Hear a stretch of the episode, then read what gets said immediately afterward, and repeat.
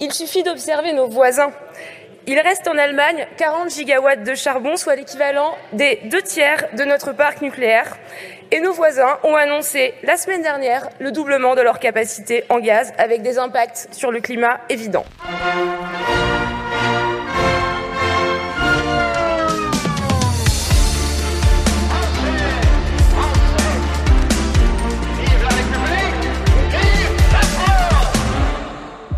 Als das französische Parlament in der vergangenen Woche den beschleunigten Bau neuer Atomreaktoren beschlossen hat, verband die für die Reform zuständige Abgeordnete der Regierungspartei Maud Brejean dies mit einem Seitenhieb nach Deutschland. 40 Gigawatt Kohlekraftwerkskapazitäten hätten die Deutschen derzeit in Betrieb, zwei Drittel der AKW-Versorgung Frankreichs. Und trotzdem müsse jetzt auch noch die Kapazität an Gaskraftwerken verdoppelt werden – mit den entsprechenden Folgen fürs Klima, so Brejon. Folge 38 von Frankophil über die Wende in der französischen Energiepolitik und die Bedeutung der Erneuerbaren in Frankreich. Am Mikrofon ist Andreas Noll.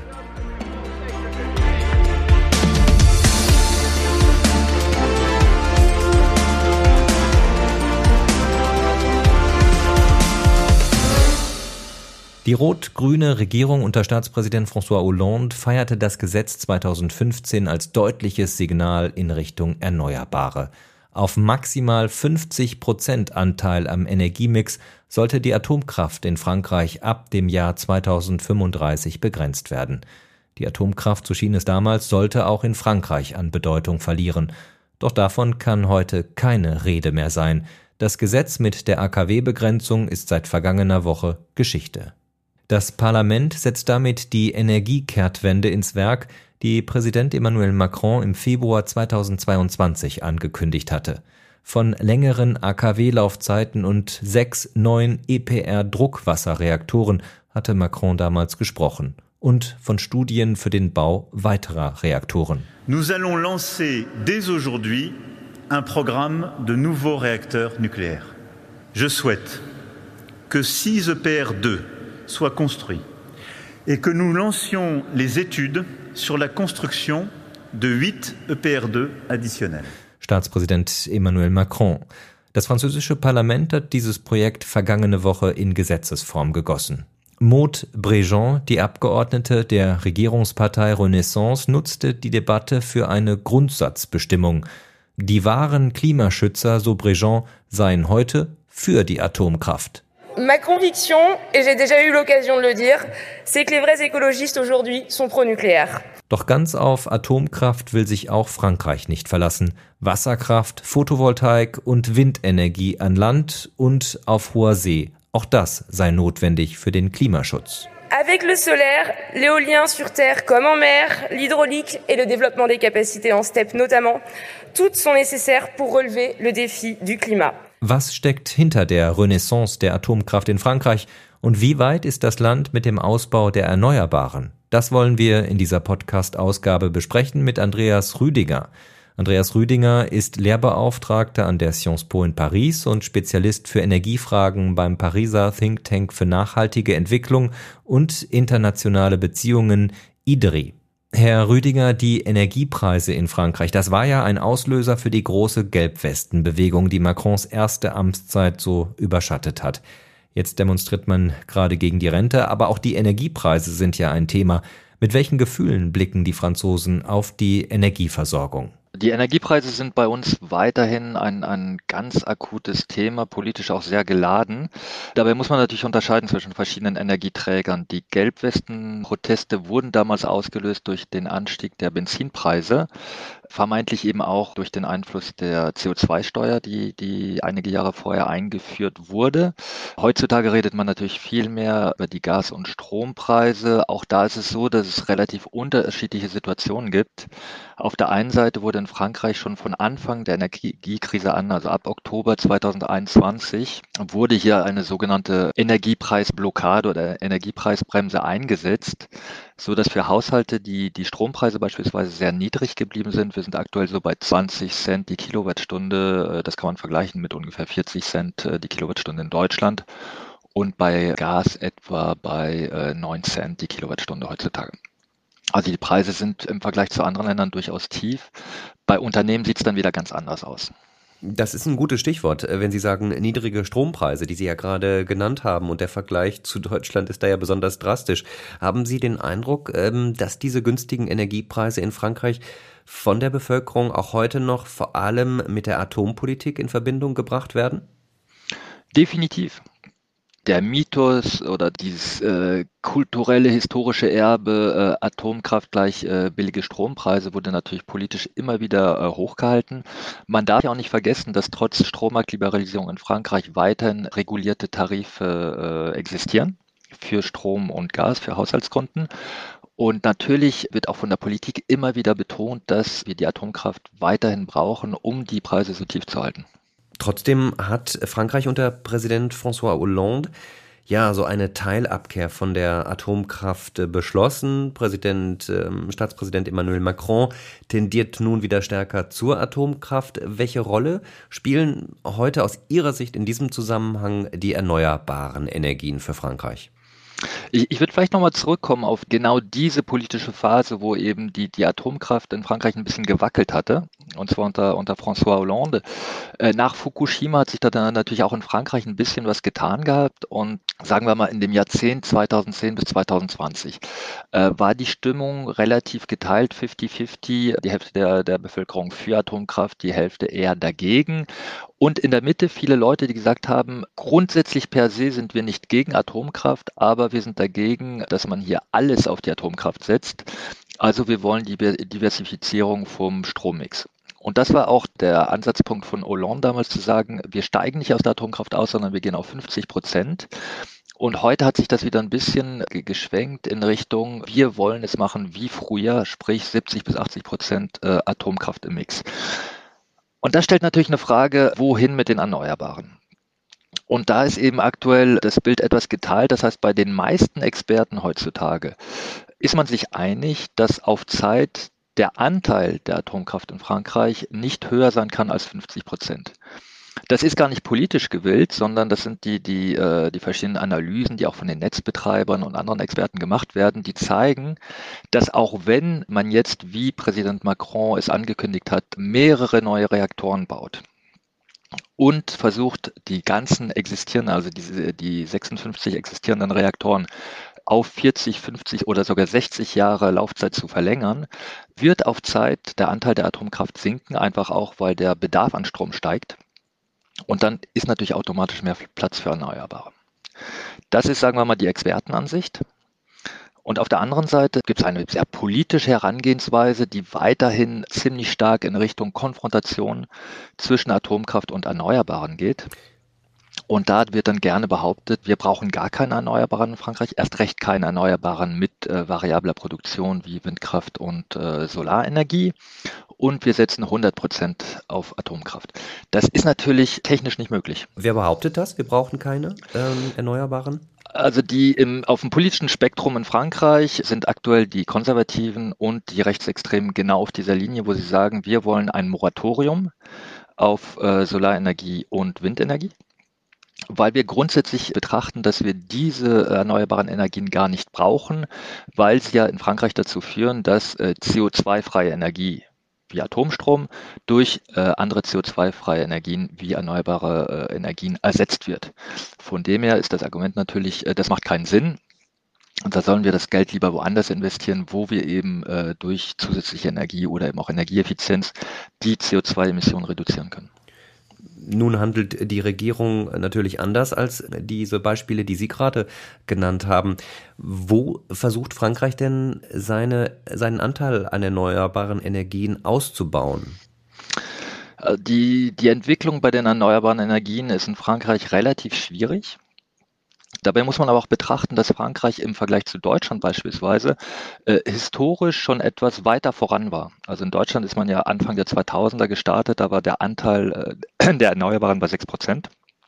In Frankreich war historisch schon immer bei ungefähr 20 Prozent, gerade auch weil die Wasserkraft der Nachkriegszeit in den 40ern, 50ern sehr stark entwickelt wurde. Und aktuell summa summarum so 10 bis 15 Prozent vom Strommix ausmacht. Und gleichzeitig auch Biomasse in Frankreich sehr viel entwickelt wurde, gerade im Wärmebereich. Wenn man die Entwicklung der erneuerbaren Energien in äh, jüngerer Zeit nochmal betrachtet, sind die Zeichen nicht ganz so positiv. Frankreich war beispielsweise das einzige Land äh, in der Europäischen Union, das das erneuerbaren Ziel für 2020 verfehlt hat. Äh, das Ziel war für Frankreich bei 23 Prozent Erneuerbare am gesamten Endenergieverbrauch angesetzt, also nicht nur im Strombereich. Und Frankreich war gerade mal bei 19 Prozent angekommen. Sie sagen, die Lage, der Ausbau der erneuerbaren Energien in Frankreich, das ist schwierig, ähm, obwohl das Land gut gestartet ist. Das überrascht ja diese Analyse auf den ersten Blick für jemand, der sich nicht besonders stark in die Materie eingearbeitet hat. Denn Frankreich ist ja ein Land mit hunderten Kilometern Küste, also da, wo der Wind bläst. Dann ist Frankreich ein Land, das zum zumindest ein, ein Teil seines Landes, das zum äh, europäischen Süden zählt, wo also auch die Sonne permanent scheint. Das müssten doch eigentlich ideale Voraussetzungen sein, um auf erneuerbare Energien zu setzen äh, rein vom, vom natürlichen Potenzial und vom technischen Potenzial hat Frankreich eindeutig die größten Chancen in Europa. Mit, wie Sie haben es gesagt, extrem viel Küste, ein weitflächiges Land, auch viel Wald, viel Biomasse viel Solarenergiepotenzial. Es liegt hier wirklich eigentlich hauptsächlich am politischen. Sprich, im Bereich Strom wurde lange Zeit einfach der Bedarf nicht gesehen. Warum sollen wir auf erneuerbaren Strom setzen, wenn wir doch schon den CO2-freien und äh, bis dato billigen Atomstrom haben? Und diese Sichtweise hat sich eben sehr, sehr lange gehalten, auch wenn erstaunlicherweise die, die Atomsicherheitsbehörde beispielsweise schon in den Jahren 2012, 2013 immer wieder gesagt hatte, Achtung, wir müssen diversifizieren. Wir müssen darauf achten, dass gerade jetzt, wo die bestehenden Atomkraftwerke immer älter werden und wir uns langsam dem Durchschnittsalter von 40 Jahren äh, nähern, dass wir Margen haben dass wir da, darauf reagieren können, wenn es beispielsweise einen systemischen Fehler gibt, also äh, ein Defekt bei einer bestimmten Reaktorgeneration äh, identifiziert wird, der dann relativ schnell eben nicht nur ein Reaktor, sondern 10, 20, 30 auf einmal betreffen kann. Und genau das ist ja 2022 passiert, weil plötzlich die zwölf jüngsten Reaktoren alle von dem gleichen Problem befallen waren. Jetzt würde ich trotzdem noch mal gerne danach haken äh, an dieser Stelle.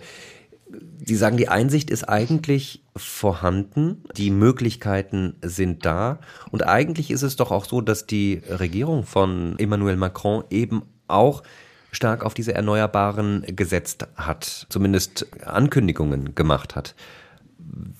Ist das im Moment noch in der Planungsphase oder ähm, hat Frankreich einfach nur einen, einen gewissen Rückstand? Die politische Konstellation ist schwierig und, und man kann fast dazu sagen, dass in Frankreich die lokale Opposition gerade zur Windkraft politisch erzeugt wurde. Sprich, in, in allgemeinen Umfragen waren die, die Werte zur allgemeinen Unterstützung von erneuerbaren Energien in etwa so hoch wie in Deutschland. Also im hohen, sagen wir mal, 80er, 85er Prozentbereich für Solarenergie, aber auch für Windenergie und Biomasse. Aber die, das sogenannte NIMBY, äh, Not in My Backyard Phänomen, hat sich in Frankreich dann sehr stark bei der, gerade bei der Onshore-Windkraft durchgesetzt, aber eben auch sehr politisch betrieben, weil auf allen Ebenen, in der nationalen Politik, in der regionalen, in der lokalen, immer wieder auf diese Konfrontation zwischen Atomkraft und äh, Windkraft gesetzt wurde. Und das hat dafür gesorgt, dass heutzutage in Frankreich äh, fast 100 Prozent aller neuen Windprojekte attackiert werden auch juristisch und das hat äh, extreme äh, Verzögerungen zur Folge, so dass die meisten Projekte in Frankreich im Durchschnitt mit acht bis zehn Jahren ja, Durchsetzungszeit äh, angelegt werden, wo es in Deutschland etwa zwei bis drei Jahre ist. Und das sorgt nat natürlich dafür, dass alles ein bisschen komplizierter wird. Sprich, die Projekte werden dadurch auch teurer. Sie sind äh, viel stärker mit Risiko behaftet, was auch bedeutet, dass die Projektierer, die Finanzierer da natürlich etwas verlegener rangehen. Gleichzeitig hat sich dadurch auch die, äh, die ganze Industrie, die mit den Erneuerbaren ja äh, entwickelt werden könnte, in Frankreich nicht so stark herausgebildet, weil eben für viele der politische Willen fehlt. Und wer will denn dann in eine neue Fabrik investieren, um beispielsweise Solarmodule zu produzieren oder auch Windturbinen? Gibt es denn da eine Lobby aus Ihrer Sicht, die besonders hervorsticht? Also mir fällt zum Beispiel ein, dass äh, ein Beispiel, das relativ bekannt ist, ähm, dass die Fischer im Ärmelkanal sehr großen Widerstand geleistet haben gegen Offshore äh, Windkraftprojekte, weil sie befürchtet haben, dass dadurch ähm, der Fang leiden würde. Also Widerstandsgruppen gibt es auf allen Ebenen. Das können in manchen Fällen äh, Interessengruppen sein, die wirklich direkt betroffen sind. Das kann man bei den Fischern durchaus verstehen. Dazu kann man aber auch sagen, dass die, die französischen Offshore-Windprojekte europaweit die einzigen sind, in denen auch weiter gefischt werden darf.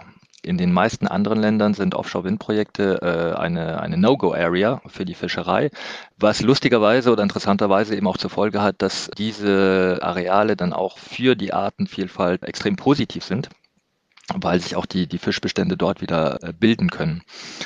Neben den, den Industriegruppen, die da teilweise äh, dagegenhaken können, wie gesagt, ist der Widerstand hauptsächlich politisch dass viele Leute einfach sagen oder, oder denken, wir brauchen diese Anlagen nicht, wir brauchen die Erneuerbaren nicht. Das wird auch die, die Küste verschändern oder die Landschaft allgemein. Also die, diese ganze Landschaftsfrage und die ästhetische Frage ist in Frankreich immer sehr stark hervorgehoben worden. Aber immer mit dem Hintergrund, der ja ganz anders ist als in Deutschland, zu sagen, wir haben doch schon CO2-freien Strom, wir brauchen nichts mehr was ich vorhin erwähnt habe mit der, der notwendigen Diversifizierung der Stromerzeugung, des Strommixes und eben auch der Betrachtung der Energiefragen allgemein. Man darf ja bei der ganzen Debatte nie vergessen, und das, das gilt für Deutschland gleichermaßen wie für Frankreich, dass heutzutage nur 20 bis 24 Prozent unseres gesamten Energiebedarfs aus Strom stammt. Das heißt, die Energiefrage und damit auch die Klimafrage fasst viel weiter als die, die Thematik der erneuerbaren Energien oder auch des Atomstroms äh, im Strombereich. Verzögerung ist ein gutes Stichwort, was Sie gerade genannt haben.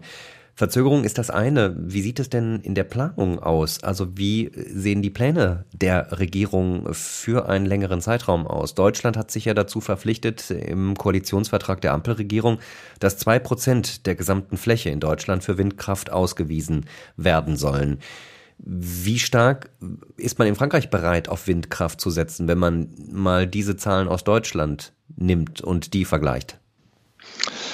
Die Planungsfrage ist in Frankreich im Moment etwas kompliziert. Man könnte auch sagen lost in translation. Es tut sich viel auf französischer wie auch auf äh, europäischer Ebene. Auf europäischer Ebene sind die äh, neuen Ziele für 2030 ja aktuell in der Verhandlung. Da geht es ja darum, gehen wir äh, europaweit für 2030 auf 40 bis 45 Prozent Erneuerbare.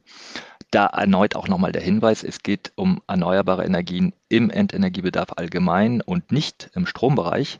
Äh, wie gesagt, auch für Deutschland immer ganz wichtig zu betrachten. In Deutschland beispielsweise stammt aktuell nur 19 Prozent des gesamten Endenergiebedarfs aus Erneuerbaren, aber der Anteil im Strombereich ist natürlich schon viel höher und liegt aktuell bei 45 Prozent. In Frankreich ist es so, dass wir aktuell ein Ziel für 2030 haben, das lautet 32 Prozent Erneuerbare im Endenergiebedarf. Das kommt dann so ungefähr summa summarum auf 40 Prozent im Strombereich. Aktuell sind es etwa 25 Prozent. Das sollte sich aber alles nochmal ändern. Wie gesagt, wenn die neuen europäischen Ziele durchgesetzt werden, äh, müssen auch die französischen angepasst werden und das heißt garantiert nach oben. Wir sind auch aktuell in einer Phase, wo die äh, französische Energie- und Klimastrategie erneuert wird. Das ist aktuell ein großer Prozess, der im Gange ist. Präsident Macron hat in seiner Rede im Februar, vor den Wahlen im Februar 2022, äh, Zahlen genannt für äh, eventuelle Ziele für die Offshore-Windkraft, für äh, Solarenergie. Die sind bislang aber etwas spontan an die Wand gemalt worden. Also da, da fehlt noch ein bisschen die genauere Planung und die Analyse, wie kann das denn klappen. Was eben auch bezeichnend war in seiner Rede damals, war, dass die Onshore-Windkraft, äh, so gesehen gar nicht vorgekommen ist. Die Politik in Frankreich, auch die Regierung, weiß nicht wirklich, wie sie das Thema Onshore-Windkraft angehen soll, weil da eben die ganze Akzeptanzfrage oder auch einfach die, die, die politische Brisanz so hoch ist, dass keiner wirklich rangehen will. Aber gleichzeitig jeder Frankreich-Urlauber, der zum Beispiel durch das Zentralmassiv fährt, der sieht, dass es auch in Frankreich viele Windkraftturbinen gibt auf dem Land. Es sind durchaus welche vorhanden. Also wir sind aktuell in Frankreich bei ungefähr 8000 Windkrafträdern. In Deutschland sind schon deutlich mehr. Ich glaube, wir stehen aktuell bei 28.000 oder so. Aber wie gesagt, die sind in Frankreich relativ konzentriert auf ein paar Regionen. Und in den eher äh, touristischen Regionen im Süden gibt es viel weniger. Also da kann man ein bisschen die, die Parallele zum Phänomen Bayern nehmen, wo, wo, wo, wo sich die Windkraft bislang ja sehr wenig entwickelt hat. Der Pendant dazu in Frankreich wäre äh, die Region Nouvelle-Aquitaine und Bordeaux, wo die Windkraft bislang praktisch gar nicht Fuß gefasst hat während es in anderen Regionen, gerade im Nordosten Frankreichs, extrem viele Windräder gibt. Was auch zu einer Debatte geführt hat, wo eben gerade die Regionen, wo sich schon etwas getan hat in den letzten Jahren und Jahrzehnten, mittlerweile sagen, wir wollen nicht mehr mitmachen. Also durchaus auch Regionspräsidenten sagen, wir wollen ein Moratorium auf Windkraft. Und das macht die Sache natürlich nochmal ganz anders kompliziert, weil dahinter auch die Frage stellt, wie können wir die erneuerbaren Energien allgemein besser zwischen den Territorien, zwischen den äh, Regionen verteilen. Windkraft ist ja tatsächlich ein Bereich, äh, wo es auch in Deutschland große Proteste gegeben hat und auch in Zukunft sicherlich äh, geben wird. Bei der Photovoltaik ist das ja etwas anders. Es gibt da in der Regel keine Proteste, wenn Hausbesitzer sich entscheiden, eben äh, PV-Module sich aufs Dach zu schrauben. Wie sieht es hier in Frankreich aus? Wie sehr unterstützt die Regierung hier den Ausbau ähm, dieser Technologie? Bei der Photovoltaik ist es in Frankreich nochmal ein bisschen anders. Sie haben es vorhin angesprochen, allgemein äh, kann man sich natürlich logisch denken, in Frankreich scheint die Sonne äh, viel mehr, gerade im Süden. Äh, da muss der Solarstrom auch billiger sein. Das ist er auch teilweise, aber eigentlich nur bei den Großflächenanlagen, also bei den Bodenanlagen, wo dann auch auf mehrere Megawatt Kapazität gebaut wird. Diese Großanlagen sind auch in Frankreich immer schwieriger zu bauen, weil gerade bei Agrarfläche äh, immer mehr versucht wird, auch aus politischer Seite äh, neue Anlagen zu verbieten. Also hier äh, ist aktuell in der Debatte, äh, steht die Priorität ganz, ganz klar bei der Landwirtschaft und eben nicht bei der Energieerzeugung. Im privaten Bereich und bei Dachanlagen bleibt es in Frankreich etwas zögerhaft, was für die, für die Haushalte und die Privatverbraucher natürlich auch daran liegt, dass der Strompreis so billig ist. Das heißt, die, die Bedeutung von äh, der eigenen Solaranlage, von Eigenverbrauch etc. ist eben noch lange nicht so hoch wie in Deutschland. Das kann man sich auch ganz leicht durchrechnen. Wenn, wenn in Deutschland die Kilowattstunde bei 20 Cent stehen würde, äh, würden auch viel weniger Leute dran denken, sich drei Kilowatt PV aufs Dach zu schrauben oder meinetwegen dann auch in Kombination mit einer Batterie. Also das ist eine Thematik, die, die in Frankreich einfach aus äh, wirtschaftlicher Sicht noch viel kleiner gehalten wird.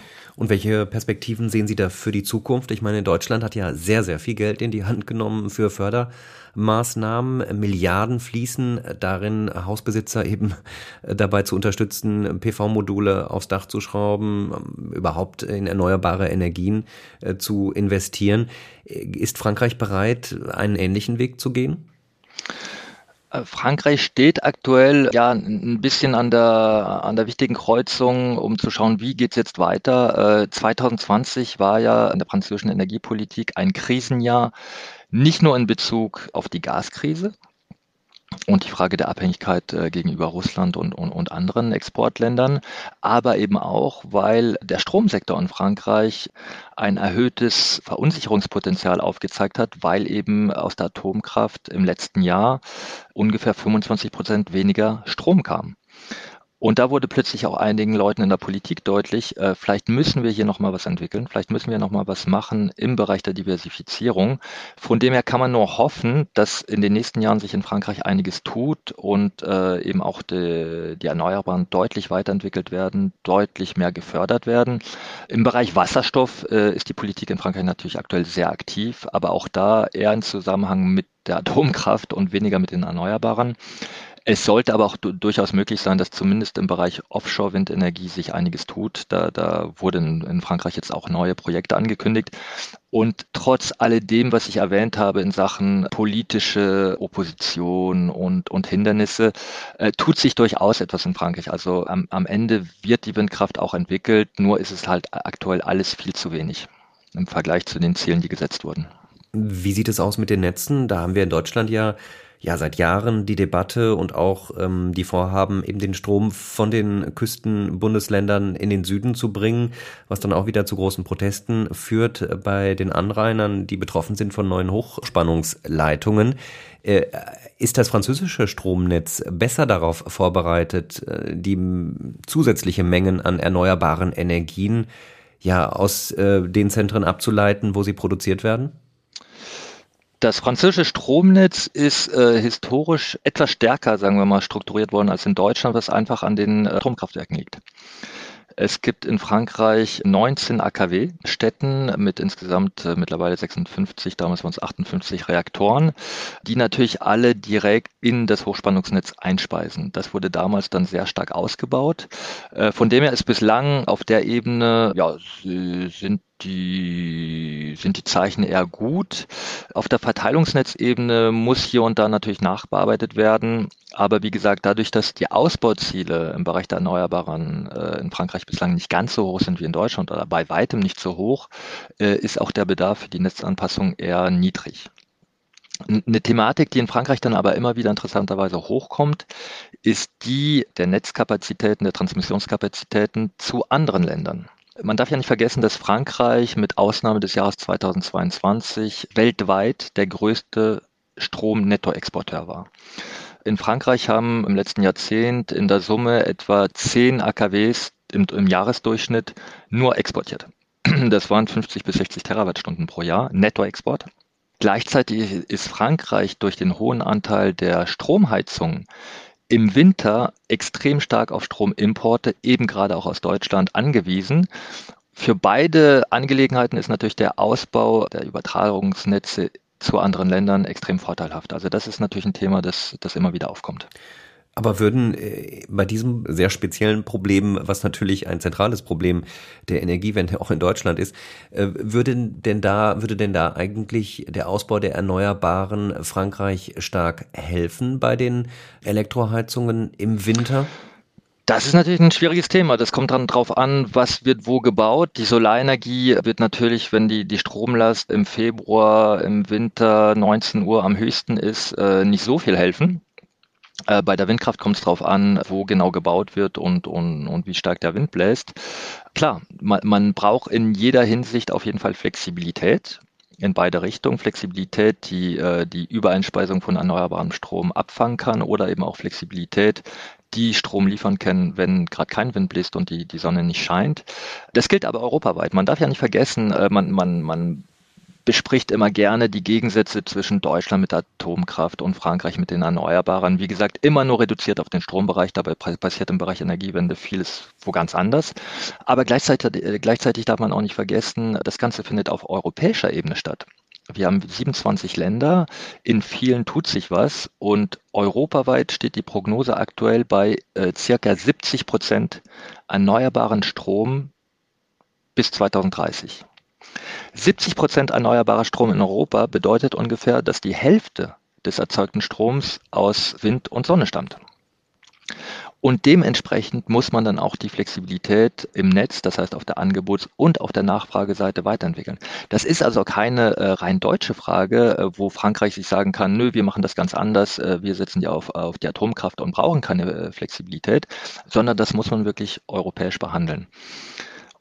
Gleichzeitig darf man auch nicht vergessen, dass der Flexibilitätsbedarf trotz Atomkraft, die natürlich rund um die Uhr in Frankreich produziert, auch in Frankreich extrem hoch ist, gerade dadurch, dass die Stromheizungen so stark ausgebaut wurden.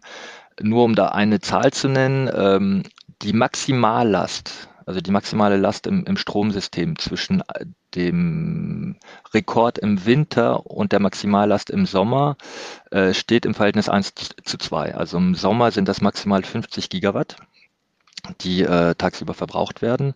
Im Winter kann die Spitzenlast eben bei bis zu 100 Gigawatt liegen. Flexibilität, da kommen wir dann auch äh, relativ schnell zum Thema Speicherfähigkeit. Wie ist es um die Speicherfähigkeit in Frankreich bestellt? Zum Beispiel über Wasserkraft. Das ist ja im, Gro äh, im Großen und Ganzen die Form, die im Moment bekannt ist, um Energie ähm, über einen gewissen Zeitraum zu speichern. Bei der Wasserkraft steht Frankreich, wie gesagt, äh, historisch relativ gut da. Äh, da wurde in den Alpen und in den Pyrenäen massiv schon in, in der Nachkriegszeit ausgebaut, so dass Frankreich beispielsweise heute schon ungefähr sieben bis acht Gigawatt Pumpspeicherkraftwerke in Betrieb hat die eben auch im Winter äh, sehr viel genutzt werden, um die Spitzenlast, gerade wenn, wenn die Temperaturen kälter werden, zu halten oder zu liefern. Äh, gleichzeitig funktioniert lustigerweise die Schweiz auch als Zwischenspeicher für das französische Stromsystem. Dadurch, dass in der, in der Schweiz auch viele Pumpspeicherkraftwerke äh, da sind, wurde dort auch ein Geschäftsmodell entwickelt, wo eben französischer Atomstrom in der Nacht exportiert wird in die Schweiz, dort dazu dient, die Speicher wieder äh, voll zu bekommen. Und wenn Spitzenlast in Frankreich gefragt wird, wird der gleiche Strom eben teuer wieder zurückverkauft. Also die Wasserkraft äh, hat äh, national wie international in Frankreich eine sehr hohe Bedeutung. Äh, darüber hinaus ist das Thema Speicher bislang aber äh, ja, nicht so stark behandelt worden, weil äh, eben auch feststeht, auch wenn Frankreich äh, die bislang gesetzten Ziele für erneuerbare Energien bis 2030 einhält, gibt es keinen Bedarf für neue Speicherkapazitäten in Frankreich. Das wichtigste Thema in Sachen Flexibilität für Frankreich sind eben die, die Interconnexions, also die äh, Übertragungsnetze und die Verbindung zu den Nachbarländern. Sie haben das gerade schon mal angedeutet mit der Industrie und, und, und Frankreichs verzögertem Einstieg ähm, in die erneuerbaren Energien. Wie groß ist denn derzeit das industrielle Interesse Frankreichs äh, an den Erneuerbaren? Profitiert die französische Wirtschaft sehr stark von dem Ausbau oder sind das Aufträge, die vor allem ins Ausland gehen? Der, der, das Thema ist für Frankreich bislang äh, noch nicht so gut angekommen. Sprich, ein paar Firmen sind aktiv im Bereich Windturbinen und Offshore-Plattformen. Frankreich hat ursprünglich eine, also historisch eine, eine, eine sehr starke Industrie äh, im Bereich Offshore-Plattformen, auch im Ölsektor. Die könnte sich aktuell natürlich unheimlich gut neu erfinden und auch für, für Offshore-Plattformen im Windbereich mit dabei sein. Das hat bislang aber noch nicht so gut geklappt. Sprich, in Frankreich gibt es auch keine groß angelegten Exportinitiativen, um der Wirtschaft zu helfen, hier groß Energiewende weltweit mitzumachen. Die einzige große Exportinitiative geht auch da äh, in den Bereich Atomstrom wo die französische Regierung natürlich immer wieder sehr gerne aktiv ist, um zu vermitteln und auch neue Reaktorprojekte für EDF ans Land zu ziehen im, im, Vereinigten Königreich, in England, in Indien, in der Türkei ist auch immer wieder das Thema, in den Arabischen Emiraten. Also da, da gibt es einige, einige Projekte, aber die, die erneuerbaren Energien als wirklich äh, treibender Wirtschaftsfaktor wurde, wurden als solche in Frankreich noch nicht anerkannt. Jetzt haben wir viel über Verzögerungen äh, gesprochen bei dem äh, Bereich des Produzierens der erneuerbaren Energien. Wenn man aber auf den Verbrauch sozusagen schaut, ähm, die Infrastruktur, dann hat man, kann man schon den Eindruck haben, dass Frankreich Deutschland da ja eher voraus ist. Ähm, zum Beispiel beim Thema äh, E-Ladestationen an Raststätten, an Tankstellen. Ich glaube, zum 1. Januar 2023 zu diesem Stichtag muss da an allen Raststätten ähm, und Tankstellen muss da eine E-Ladestation installiert werden. Dann gibt es das Projekt mit ähm, PV-Anlagen über Parkplätzen, was vor einigen Wochen Schlagzeilen gemacht hat. Täuscht der Eindruck oder ist Frankreich auf, äh, in diesem Sektor ja besonders stark engagiert? Das muss man dann auch wieder relativ differenziert sehen. Es gibt natürlich den, den Annoncen-Effekt, aber äh, wenn man sich die Zahlen anschaut, bleibt ja, die Entwicklung der, der Elektrofahrzeuge in Frankreich bislang noch weit hinter den Zielen, auch bei den Ladestationen. Sollte eigentlich schon viel mehr passieren. Ähm, die Tendenz geht in die richtige Richtung, aber hier muss sich noch einiges tun. Auch hier ist ein bisschen mehr politische Vision oder auch strategische Vision in der Industrie gefragt weil man beispielsweise aktuell noch enorme Schwierigkeiten hat, die Autoindustrie in die richtige Richtung zu bewegen. Und die richtige Richtung heißt da nicht nur, äh, wir setzen auf Elektrofahrzeuge, sondern wir setzen auf die Elektrofahrzeuge, die auch am meisten gebraucht werden oder äh, am schonsten fürs Klima sind, sprich kleine Fahrzeuge. Und hier besteht ein enorm hohes Risiko für Deutschland wie auch für Frankreich, dass die europäische Automobilindustrie in den nächsten Jahren von China überrannt wird, weil sie einfach nicht fähig waren, billige, kleine, leichte Elektrowagen auf die Straßen zu bringen. Und das ist aktuell ein akutes Risiko, weil das Geschäftsmodell im Moment in Richtung SUV, Elektrofahrzeuge über zwei Tonnen geht, äh, die natürlich äh, doch am Ende sehr viel Energie verbrauchen und auch viel, äh, auch einen sehr hohen CO2-Abdruck haben. Also da muss ich noch einiges mehr äh, tun. Was im deutsch-französischen Vergleich immer wieder interessant ist, im, im Bereich Energieverbrauch oder auch äh, wie, wie das politisch diskutiert wird, ist die Debatte zur Energiesuffizienz. Also nicht nur Energieeffizienz, wie äh, verbrauche ich weniger Energie für einen gleichbleibenden Service, sondern auch, wie kann ich meine Nachfrage allgemein reduzieren. Und da kommen wir zu interessanten Debatten wie Tempolimits die in Frankreich ja viel einfacher zu führen sind als in Deutschland. Wir haben aktuell das Tempolimit auf 130 bei den Autobahnen. Wir wären jetzt schon fast bei 110 gewesen. Und das war eine Debatte, die, die man durchaus führen konnte während der Energiekrise. Auf Landstraßen wurde schon erfolgreich von 90 auf 80 kmh runtergesetzt. Also das sind Debatten, die, die führt man in Frankreich aktuell ein bisschen einfacher als in Deutschland, die natürlich dann auch äh, viel weitergehen können in Richtung Kapitalismus, welches Wirtschaftsmodell äh, das vereinbar ist mit den Klimazielen, mit dem 1,5 Grad Ziel etc. Also da kann man sich durchaus auch inspirieren lassen, wie die Debatte in Frankreich geführt wird. Auch im Bereich CO2-Steuer beispielsweise tut sich ja viel mehr oder hat sich in, in der Vergangenheit viel mehr getan in Frankreich als, äh, als in Deutschland, wo das Thema erst vor zwei Jahren wirklich aufgegriffen wurde. Wobei ich da ganz gerne ein bisschen Wasser in den Wein schütten würde. Sie haben das Beispiel von der Geschwindigkeitsbegrenzung auf den Landstraßen gebracht, von 90 runter auf 80. Ich glaube, das war ja ein Projekt ähm, des ähm, früheren Premierministers Edouard Philippe. Und äh, soweit ich das sehe, ist die Kritik in der Bevölkerung an seiner Politik, die macht sich sehr stark auch an diesem an dieser Entscheidung fest und äh, eine Entscheidung, die, glaube ich, äh, Präsident Macron auch gar nicht so besonders gutiert hat. Also er hat damit auch durchaus, so zumindest mein Eindruck, in ein Wespennest gestochen. Definitiv. Das hat man damals aber auch getan, als man äh, das Rauchen in Restaurants ver äh, verboten hat. Man, man, darf nicht vergessen, wie, wie Gesellschaft und Politik funktioniert. Also viele wegweisende Entscheidungen wurden am Anfang mit sehr viel Skepsis getroffen, weil die Leute einfach vor Wandel Angst haben. Also da, da, das ist definitiv ein Fakt. Mittlerweile redet über die, das Tempolimit 80 km/h keiner mehr. Also das ist natürlich klar, was damals unpopulär und das hat teilweise sogar mitgewirkt bei den, bei den Gelbwesten-Protesten. Das war einfach dieses allgemeine Rallye-Ball. Die Leute wollten nicht mehr und hatten das Gefühl, ihnen wird einfach hier alles Mögliche zugemutet. Aber äh, im Endeffekt wird vieles dann doch am Ende vertretbar. Ich weise da nur auf eine interessante Erfahrung hin in Frankreich. Das war der Bürgerkonvent zur Klimapolitik der 2020 stattgefunden hat, wo 150 Bürger ausgelost wurden um eben gemeinsam über Klimapolitik und wegweisende Entscheidungen für 2030 zu finden. Und die sind dann relativ schnell auch zu dem Tempolimit der 110 gekommen. Und das waren wirklich eine, eine bunt durchgemischte und relativ repräsentative Auswahl von Bürgern. Das ist eine, ich glaube, das ist eine gute Frage für den Abschluss. Gehen Sie tatsächlich davon aus, dass die französische Bevölkerung eher bereit ist, äh, Komfortverluste, so will ich es mal nennen, in Kauf zu nehmen äh, im Zuge einer Energiewende als die deutsche Bevölkerung?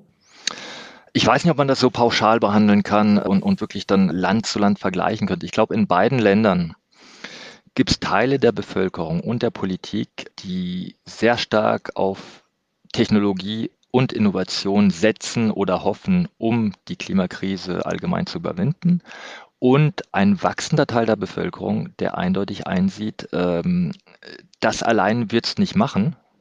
Natürlich brauchen wir Technologie, natürlich brauchen wir Innovation, aber wir müssen auch unsere, äh, unser Konsummodell und unser Wirtschaftsmodell allgemein überdenken und vielleicht hier und da eben das Thema Suffizienz ein bisschen besser unterbringen und können vielleicht auch damit zufriedener leben. Also ich glaube, das ist einfach eine politische Debatte, die sich in, in beiden Ländern sehr stark entwickelt und wo man durchaus vom anderen lernen kann. Ich, ich würde das auf definitiv nicht pauschal handhaben. Ich bin allgemein gegen, äh, gegen jegliche Klischees äh, im deutsch-französischen Vergleich. Äh, aber ich habe durchaus das Gefühl, dass in verschiedenen Gesellschaftsbereichen können beide voneinander lernen. Wenn Sie auf die jüngste Gesetzesinitiative zur Beschleunigung des Ausbaus der Erneuerbaren schauen, ähm, welche Erwartungen haben Sie daran? Erwartungen mittlerweile eher weniger. Das Gesetz, das jetzt im, im Februar adoptiert wurde, ja, man, man, hatte große Hoffnung am Anfang, äh, dass damit die erneuerbaren Energien beschleunigt werden. Letztendlich war das Ganze aber dann doch sehr symptomatisch für die sehr schwierige Debatte und Polarisierung zum Thema Erneuerbare in Frankreich, weil letztendlich mehr Hindernisse geschaffen wurden als wirklich äh, Beschleunigungsvorschläge. Sie haben ja mal kurz angerissen, in Deutschland gibt es mittlerweile die Zwei-Prozent-Regel, also auch wirklich, dass die Gemeinden oder Regionzonen ausweisen, um eine beschleunigte Entwicklung der Erneuerbaren zu ermöglichen. In Frankreich soll etwas Ähnliches stattfinden, wobei der Hintergrundgedanke, gerade von der konservativen Seite, da er ist, dass man dadurch besser neue Projekte verbieten kann. indem man sagt, alle Projekte, die nicht in den Förderzonen sind, werden dann auf Zeit nicht mehr gemacht. Und da gab es etliche kleine neue Regelungen und Hindernisse, die leider vermeintlich dazu führen werden, dass es nochmal komplizierter wird in Frankreich, äh, erneuerbare Pro äh, Projekte durchzuführen, gerade im Bereich der Windenergie auf Land. Folge 38 von Frankophil über die Energiewende in Frankreich und die Bedeutung der Erneuerbaren. Gast in dieser Ausgabe war Andreas Rüdinger vom Pariser Think Tank IDRI. Die wissenschaftliche Begleitung lag bei Landry Charrier. Der Dank für die Förderung und Unterstützung geht an den Deutsch-Französischen Bürgerfonds und das Gustav Stresemann Institut in Bonn. Am Mikrofon war Andreas Noll.